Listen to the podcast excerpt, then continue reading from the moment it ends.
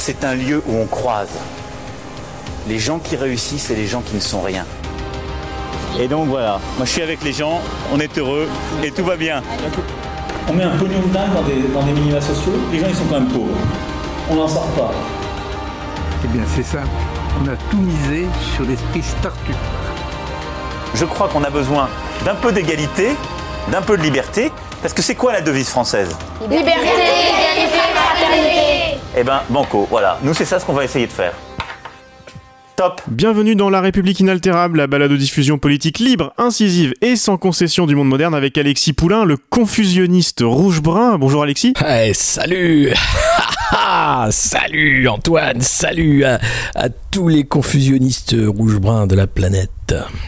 Parce que non, tu n'as pas que des amis chez les trolls macronistes, tu titilles aussi certains militants de gauche. Quelle vie Ouais, oui, mais, mais que veux-tu Que veux-tu Ce matin, c'est Marlène Schiappa qui me répond à, ma, mon édito sur Sud Radio. Hier, c'était encore un autre. C'est bien, c'est bien. Ça veut dire que je ne laisse pas indifférent, que nous ne laissons pas indifférents par notre travail, et c'est important, je crois, par les temps qui courent.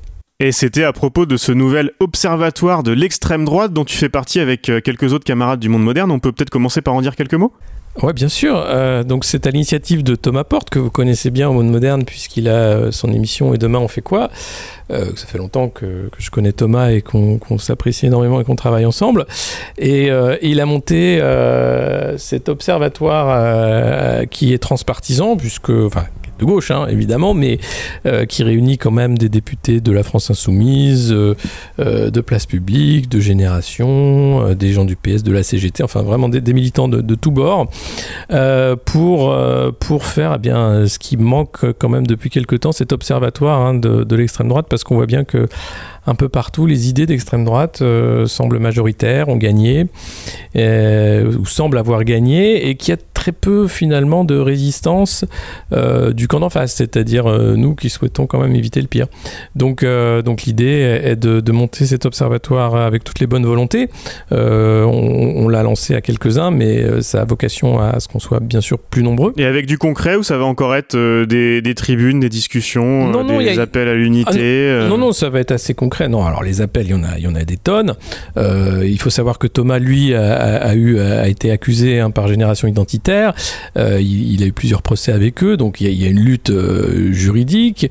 Il y- aura une veille réelle pour alerter après les autorités compétentes et puis et puis faire ce que voilà ce que ce que les uns et les autres en poste de, décisionnel refusent de faire. Alors j'ai vu que le comité d'éthique de CNews se réunissait hein, pour euh, se demander s'il n'y avait pas trop d'Éric Zemmour à l'antenne. Donc les, ch- les choses avancent. hein. Il, y a, un comité d'éthique chez CNews. Donc on apprend des choses et ils se réunissent pour réfléchir sur le cas Zemmour. Donc ça, avance.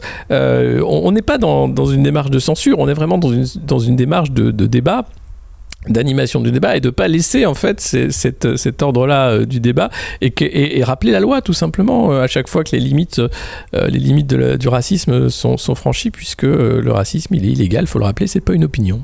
Ah, c'est peut-être ce que pourrait faire Marlène Schiappa d'ailleurs plutôt que de répondre à tes tweets, monter un, un comité d'éthique comme à CNews au gouvernement, mais ça sera peut-être pour une prochaine fois.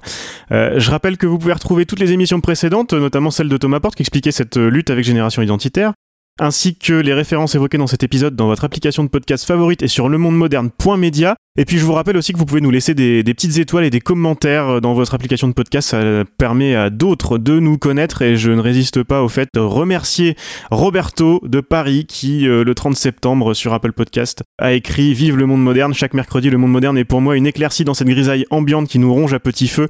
Merci à Antoine et Alexis de nous aider à avancer malgré tout.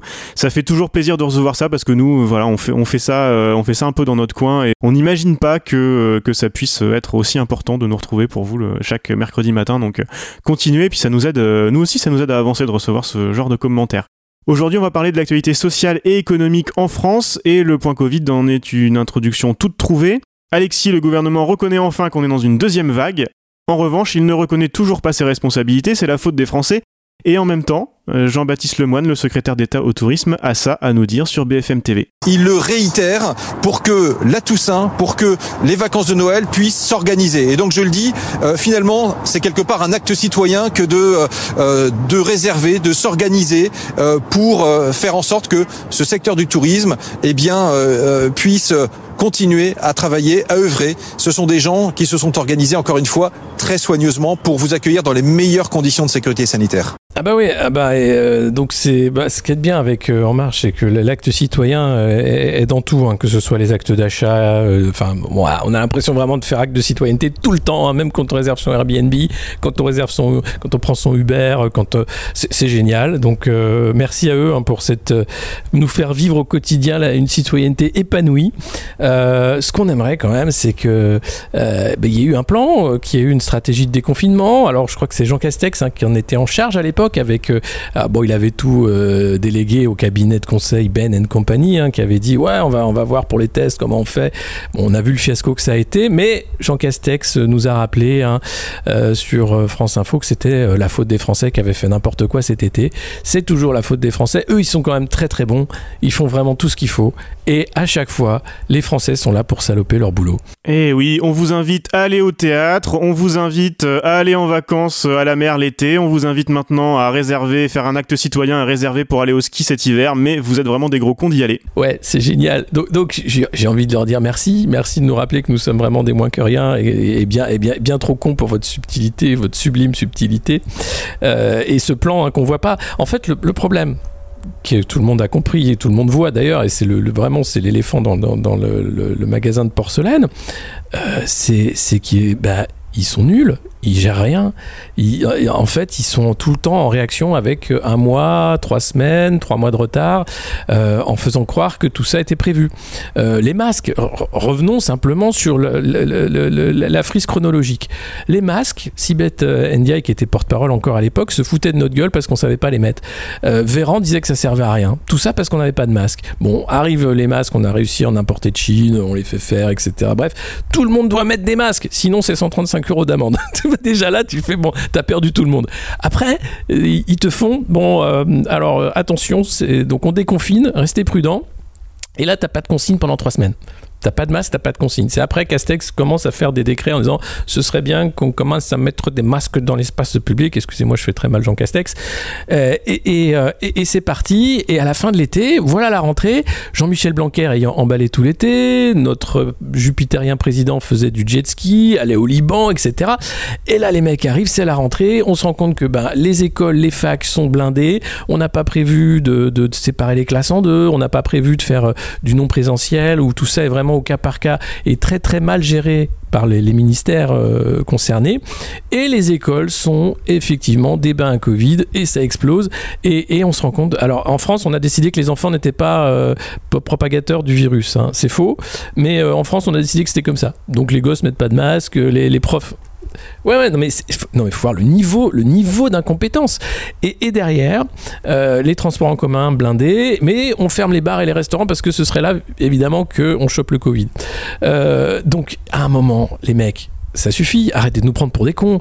Euh, on a compris, vous nous aimez pas, vous nous prenez pour des cons. Mais nous aussi, enfin, à un moment, je crois qu'il y, a- un principe de résistance. hein. Le, corps social, il, il est pas mou. À un moment, il va faire stop. Donc, je sais pas ce que va dire Jupiter ce soir, puisque là, on diffuse mercredi matin.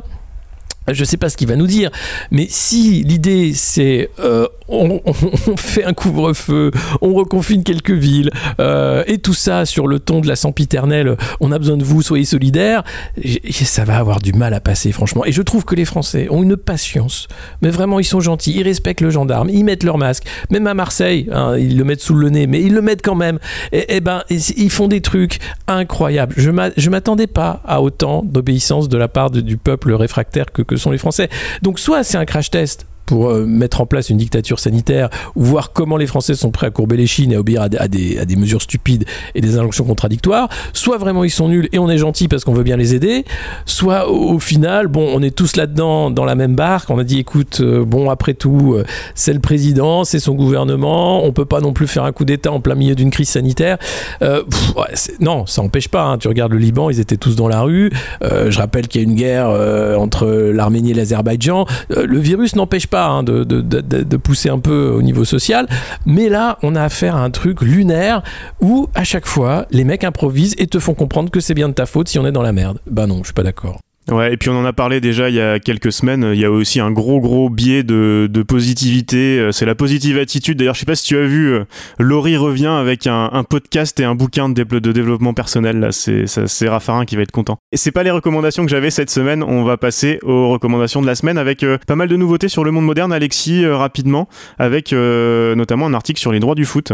Oui, Léo Thierry qui nous a fait un article sur Mediapro, qui qui était ce, ce moment où tout le monde s'est s'était dit ça, ça va trop loin, un milliard pour acheter les droits du foot, mais qui va pouvoir acheter ça? Et ben on se rend compte que personne, en fait, que ça coûte bien trop cher pour regarder des mecs euh, courir derrière un ballon avec des, des, maillots bariolés avec plein de logos de sponsors. Euh, à un moment, faut se calmer, les gars. C'est que du foot.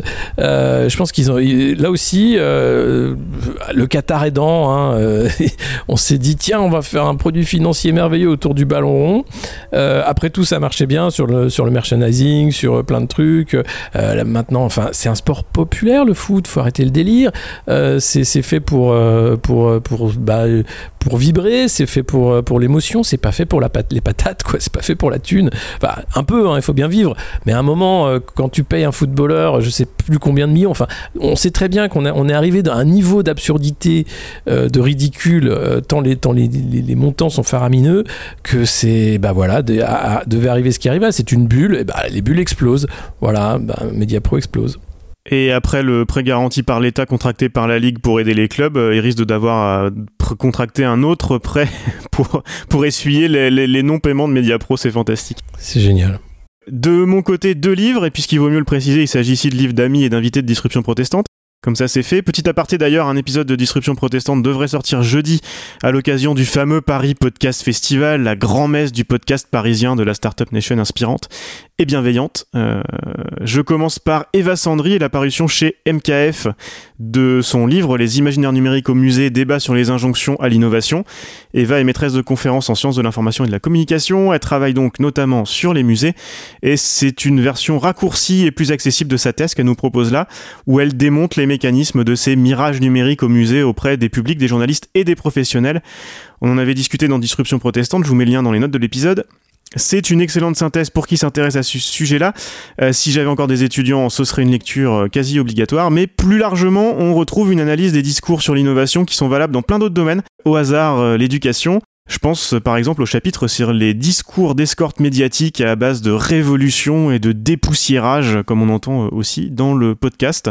Ce qui nous amène logiquement au deuxième ouvrage de la semaine, celui de Yael Benayoun et Irénée Regnault, Technologie partout, démocratie nulle part, plaidoyer pour que les choix technologiques deviennent l'affaire de tous. On en avait parlé un petit peu au moment de la, polémique sur la 5G et des Amish.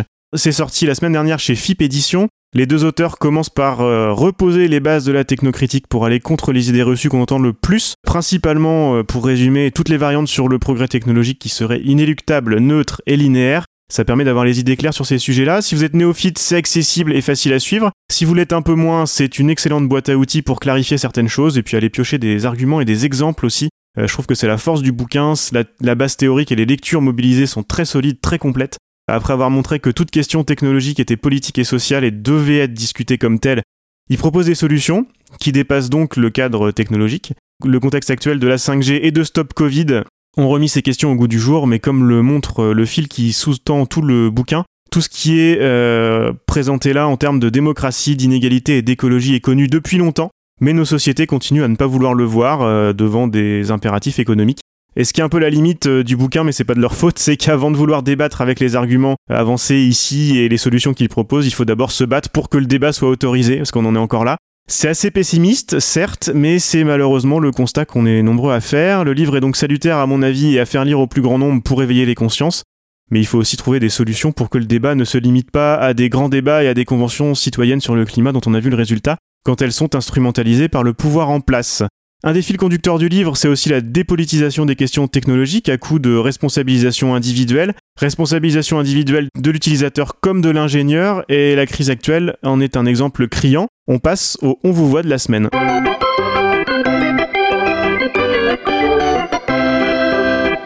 vous voit, vous voit, vous voit, vous voit. voit, on vous voit, on vous voit. On a déjà fait un petit point stop Covid, on a parlé de ces histoires de responsabilisation. C'était aussi l'argument ressorti par notre gouvernement pour le plan de relance. hein. Les entreprises aidées n'avaient pas besoin de contrepartie puisqu'on leur demandait d'être sympas. Et là, surprise Alexis, elles ne l'ont pas été. Ben non, mais c'est tout comme ça en fait. Tu te rends compte que. Mais je, je comprends pas combien de fois les mecs vont se faire avoir. Enfin, tu sais très bien que tout ce que disent, à peu près tout, hein, euh, ce président, ses ministres euh, et, et ses apôtres à l'Assemblée nationale, ne sont que des effets d'annonce ou des phrases destinées à faire de la communication politique. Euh, derrière, ça ne suit pas, il n'y a pas d'action. Aujourd'hui, les hôpitaux manquent de gants. Euh, on continue de fermer des lits. Euh, les aides qui devaient arriver n'arrivent pas. Et à chaque fois, les gens font mine de ne pas comprendre. Et vous avez des ministres qui disent après Oui, mais attendez, les entreprises m'ont donné des garanties pour ne pas virer les gens. Et trois mois après, ah, mais pourtant, il m'avait dit, hein, je suis vraiment, je fustige hein, la façon dont c'est fait. Ça suffit. Euh, comme, enfin, mais vraiment, vraiment, je, je comprends pas cette naïveté entretenue, euh, cette hypocrisie. À un moment, euh, je, je- c'est- pas possible de continuer de faire confiance à des menteurs, à des, à des bonimenteurs, parce que c'est même plus du mensonge. C'est-à-dire que je crois, je crois que eux sont sincères, hein, ils croient vraiment à leurs conneries. Mais, mais, euh, mais derrière, bien sûr que l'intendance ne suit pas. Rappelez-vous, à chaque fois que Jean-Michel Blanquer prenait la parole, il était contredit deux jours après, 24 heures après, parfois par, par Macron ou par Philippe. Euh, et c'est à l'envie, c'est-à-dire que c'est non-stop. Soit ça va trop vite et le gouvernement est mal organisé, il faut revoir toute l'organisation étatique et, donner les moyens à l'État de faire le, boulot. Euh, soit ils sont, ils, sont, ils sont bonimenteurs, ils sont menteurs, ils s'en foutent et ça continuera comme ça avec une prochaine équipe si on continue comme ça. Euh, moi, je, je vois pas, sachant qu'on est en train de s'endetter jusqu'en 2042 au mieux pour rembourser la dette Covid, autant le faire bien, autant que cet argent serve vraiment à quelque chose, plutôt qu'à continuer à payer des préfets hors cadre comme Brice Hortefeux qui prend sa retraite à 62 ans euh, plutôt que 64 comme le demande son parti d'ailleurs. Euh, voilà ce genre, ce genre de personnage qui, vit en fait de nos impôts et qui nous fait la leçon euh, de manière permanente, hein, ni droite ni gauche, le centre, peu importe, mais faut travailler plus, attention, l'emploi, etc. Non, c'est non les gars, c'est on vous voit en fait. Là, le, plan Covid, le, plan de relance ne sert qu'à une chose soutenir la bulle financière pour qu'elle n'explose pas trop tôt, soutenir les profits avec des impôts. Ça suffit. Euh, cet argent-là, il, n'a pas à enrichir des rentiers. Je parlais euh, bien sûr de cette, euh, de cette étude de l'Observatoire des multinationales sur les Covid profiteurs qui est sortie cette semaine. On pourrait parler aussi euh, de, la deuxième étude sur les effets des réformes fiscales depuis l'arrivée au pouvoir de Macron la semaine dernière. Là encore, grande surprise, ça ruisselle mais vers le haut. Euh, comme je disais tout à l'heure, euh, ça me rappelle vraiment ce que ce qu'écrivaient Yael et Irénée. Tout ça on le sait, mais on fait quand même. On est aveuglé par l'idéologie et par, par l'économie. C'est ce que disait aussi Alexandria Ocasio-Cortez dans ses premiers mois de mandat à la Chambre des représentants aux États-Unis, ça va faire deux ans maintenant.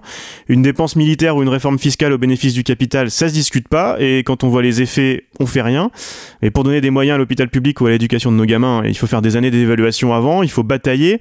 Euh, on a vu aussi récemment l'histoire de territoire zéro chômeur de longue durée chez nous, qui a duré énormément de temps et bien trop de temps. Et c'est très bien qu'on évalue des politiques publiques, euh, oui, d'accord, mais il faudrait tout évaluer de la même façon. Tout le monde le sait, mais il se passe rien. Enfin, qu- quelle, solution il nous reste? Parce que appeler au débat, euh, c'est bien, mais mais il y en a pas de débat. qu'est- Qu'est-ce qui nous reste comme solution?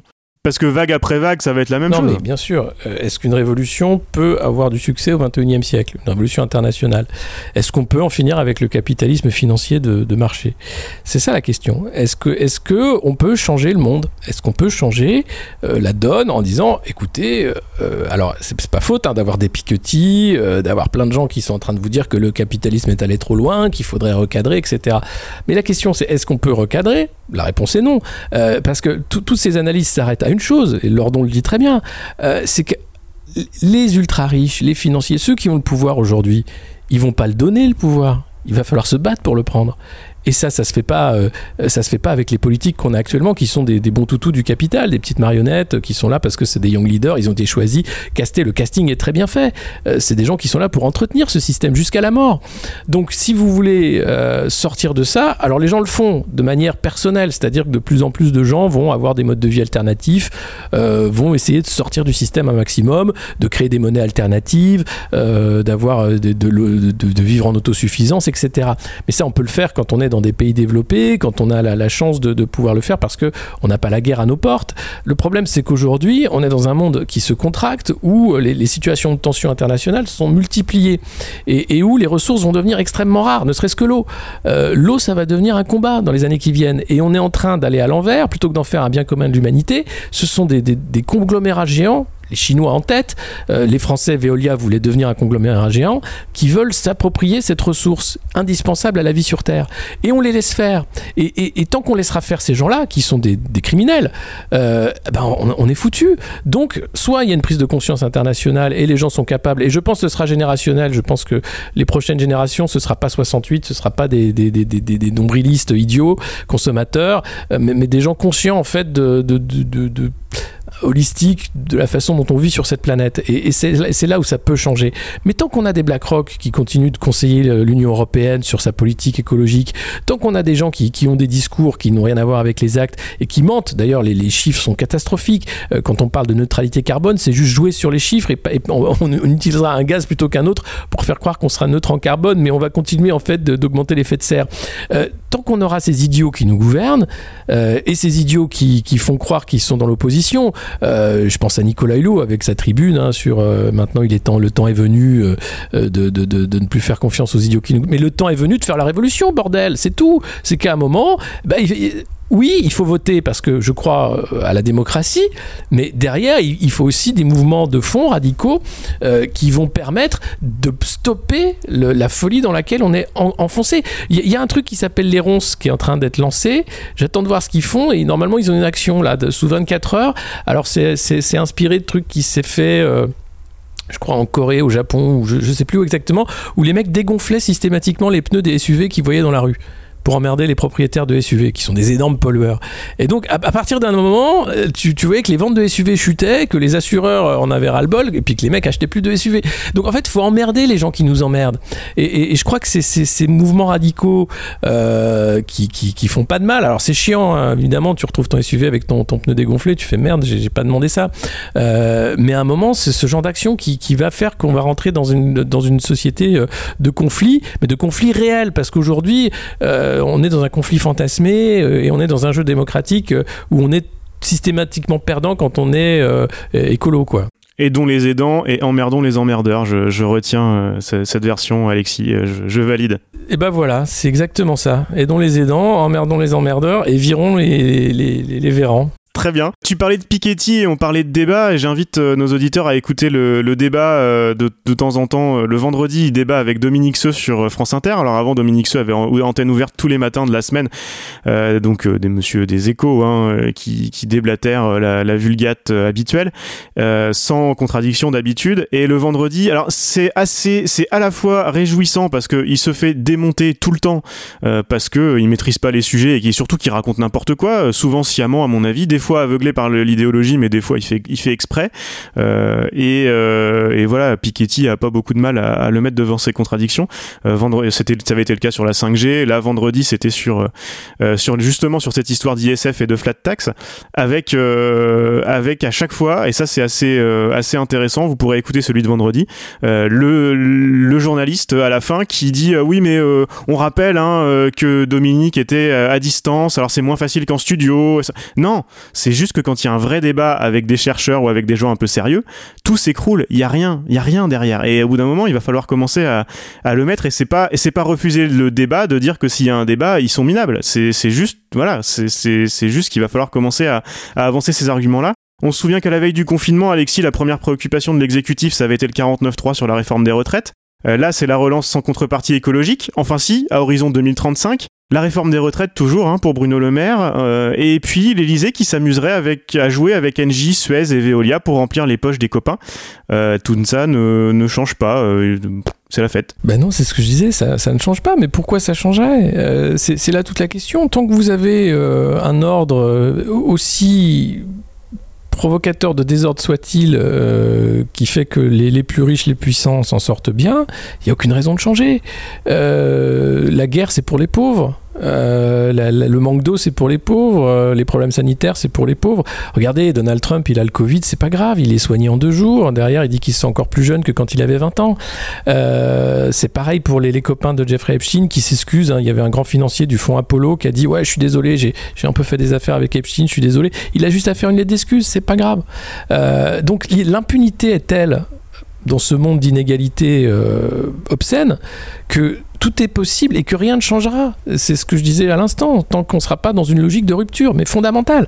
Et, et- et aujourd'hui, on est simplement dans une logique où on, bah, on baisse la tête parce qu'il faut bien gagner la fin de mois, parce qu'il faut bien payer le loyer, parce qu'il faut bien manger, quoi, et parce qu'on n'a pas le choix, parce que... Ouais, parce que le pendant des Covid profiteurs, euh, c'est les inégalités et la, pauvreté. Et ça, c'est bien. T'as as ressorti beaucoup les chiffres sur les réseaux sociaux, sur les plateaux de télé. Ouais. et il, faut le faire. Au prochain confinement, on, ce sera applaudissements, euh, vive les travailleurs essentiels et compagnie. Mais en attendant, euh, en attendant, tout, tout, tout continue. Et c'est ça qui est, qui est dingue avec ce système, c'est que tu le disais, on l'a dit déjà, il n'y a pas de manif, il n'y a pas de trucs comme ça, mais parce que justement, les gens se sont mis dans une pauvreté telle et sont dans la merde. Du coup, ils, bah, ils vont essayer de bosser pour, euh, pour tenir, c'est tout, et c'est normal, et on fait, on fait tous ça, et, et, et, ouais, et je t'avoue, pour le prochain confinement, j'ai pas de, ça, me- ça me fait peur. Et un autre point, euh, là peut-être j'ai oublié tout à l'heure, sur les annonces de Macron, on va peut-être boucler là-dessus. Euh, moi j'ai une petite idée avec euh, un tweetos dont j'ai oublié le nom, je suis désolé, qui disait euh, Macron va annoncer un reconfinement, mais un reconfinement sur le lieu de travail. Voilà, avec euh, de temps en temps peut-être euh, le droit, le droit de sortir si vous chopez le Covid et encore c'est pas sûr. Il faudra faire une attestation pour aller faire un footing euh, le, le soir. Voilà, c'est peut-être ça en fait. C'est génial. ça qu'ils veulent. C'est génial. Euh, non, mais c'est, c'est. De toute façon, l'idée est simple. C'est il faut sauver l'économie, qui est déjà foutue en l'air par le premier confinement. Euh, et donc, tout ce qui est vu comme euh, superfétatoire, hein, le, divertissement, sauf le divertissement cinéma, théâtre, je crois que, ça tient encore. Je sais pas pourquoi ni comment, mais bon, tant mieux. Sans doute Brigitte hein, qui dit non, tu peux pas faire ça, arrête, tu te rends compte, le cinéma, le théâtre. Euh, mais les bars, les restos, les lieux de sociabilité, tout ça, c'est fini. Euh, L'idée, c'est qu'il faut travailler, faire attention, ne plus voir ses amis, attention, ne plus voir trop ses amis, parce qu'on pourrait euh, se refiler le Covid entre amis. Et puis bien écouter ce qu'on vous dit. Et, et on a de la chance parce qu'on n'est pas en Chine, parce qu'on rigole. Mais les Chinois, c'est comme ça. Ils ont réussi à vaincre l'épidémie parce que tout le monde est fliqué sur son portable. T'es rouge ou t'es vert et tu peux pas euh, sortir de, chez toi si t'es rouge. Euh, sinon le voisin va te, tomber dessus, euh, etc. Il faut lire Un hiver à Wuhan. Euh, de, alors j'ai plus le nom de l'auteur. euh, Oh, non, là non, mais on le mettra dans les notes de l'épisode Voilà. évidemment. euh, où ce, ce, ce, ce, ce Français part à, à Wuhan en, en tant que coopérant culturel et il se rend compte que la Chine est une dystopie. Pour lui, c'est de la science-fiction et pourtant les Chinois vivent comme ça et pour eux c'est normal. Et d'ailleurs, c'est le monde souhaité, le monde rêvé qu'ils souhaitent construire pour demain, pour nous tous. Il faut en être conscient. Donc si on veut être euh, réfractaire, ça a un prix. Ça a un prix, ça peut être euh, effectivement la santé. Euh, mais sinon, c'est les libertés qui vont trinquer. Euh, et, donc le choix est, euh, est cornélien parce que est-ce que vous faites un choix entre la santé et la liberté? Ben non, vous voulez les deux. Or là, on est en train de nous proposer de choisir l'un ou l'autre. Et ça, c'est ce qui est en train de, nous rendre fous. C'est le virus qui rend fou et qui pose question à tout le monde parce que finalement, on est toujours un salaud qu'on choisisse l'un ou l'autre. Euh, si tu choisis la santé, t'es un salaud parce que t'es liberticide. Si tu choisis la liberté, t'es un salaud parce qu'en fait, t'en as rien à foutre des autres et de ta santé. Euh, donc c'est pas le même débat que la clope, mais mais ça va beaucoup plus loin. Et là, on est rentré dans un, en fait, c'est un peu un hack euh, euh, psychologique de nos sociétés, euh, du, du care. Euh, où on fait croire qu'on fait attention aux gens. Non, les, gens, on les traite très mal il faut qu'ils travaillent toujours plus. Il y a de moins en moins de, solidarité, d'aide sociale. euh, les inégalités explosent, comme je le disais. Euh, mais on fait croire quand même qu'il faut faire attention, il faut être solidaire. Hein, attention, les, les pauvres, faut être solidaire avec les riches, hein, sinon ça va péter. Bah non, les pauvres, à un moment, il faut se réveiller. C'est la lutte des classes. Ça n'a pas changé depuis un siècle.